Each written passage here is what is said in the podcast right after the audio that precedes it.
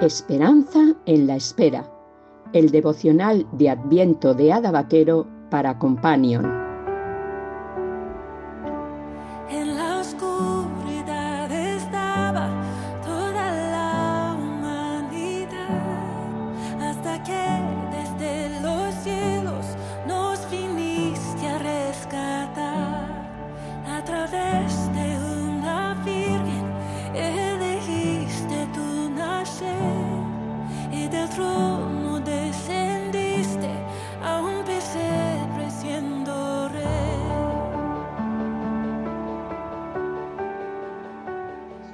...17 de diciembre... Hubo en los días de Herodes, rey de Judea, un sacerdote llamado Zacarías, de la clase de Abías. Su mujer era de las hijas de Aarón y se llamaba Elizabeth. Ambos eran justos delante de Dios y andaban irreprensibles en todos los mandamientos y ordenanzas del Señor, pero no tenían hijo, porque Elizabeth era estéril y ambos eran ya de edad avanzada. Lucas 1, del 5 al 7. Otra vez nos encontramos con la pareja de Zacarías y Elizabeth. En esta ocasión quiero fijarme en otro aspecto diferente. Quiero resaltar las palabras que Lucas usa para describirlos.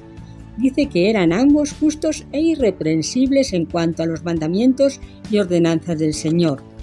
De pocas personas se dicen las escrituras que eran justos, pero esta es la manera en la que se describe a los padres de Juan el Bautista. Sin embargo, había un problema con ellos, no tenían hijo.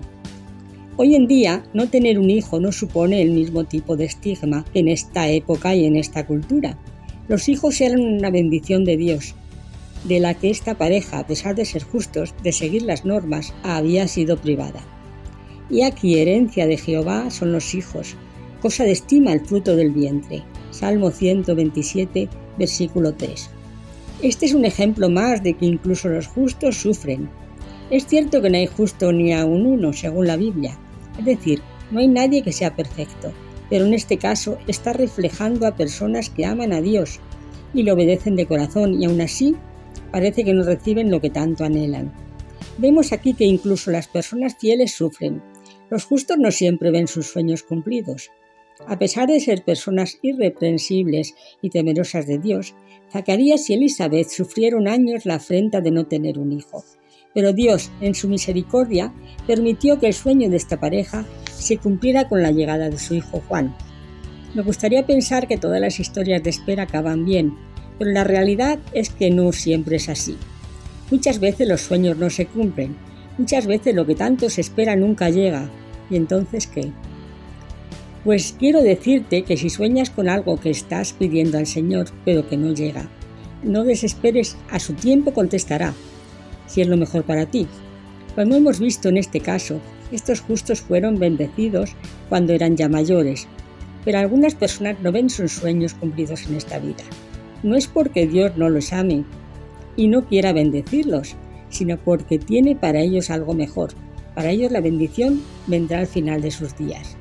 Conforme a la fe murieron todos estos sin haber recibido lo prometido, sino mirándolo de lejos y creyéndolo y saludándolo, y confesando que eran extranjeros y peregrinos sobre la tierra.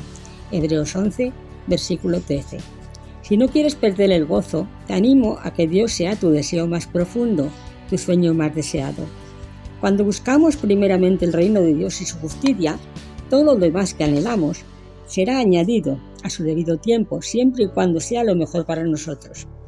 Pues si los justos sufren y la Navidad es un recordatorio de ello, porque el único totalmente justo, santo y perfecto, nuestro Señor Jesucristo, Dios mismo, se hizo hombre por amor a nosotros, y desde su nacimiento a su muerte estuvo rodeado de sufrimiento.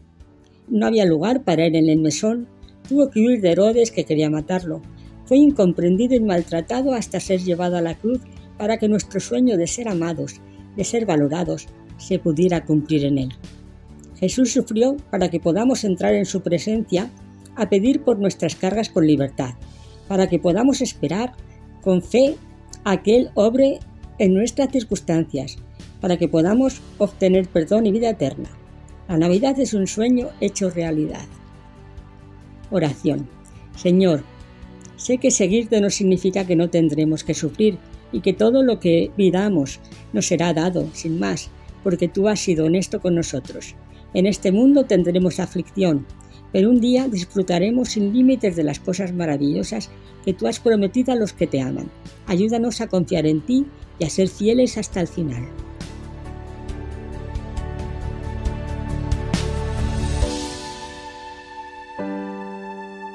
Companion, la Asociación para el Cuidado de los Mayores, te ha ofrecido Esperanza en la Espera, mientras llega la Navidad.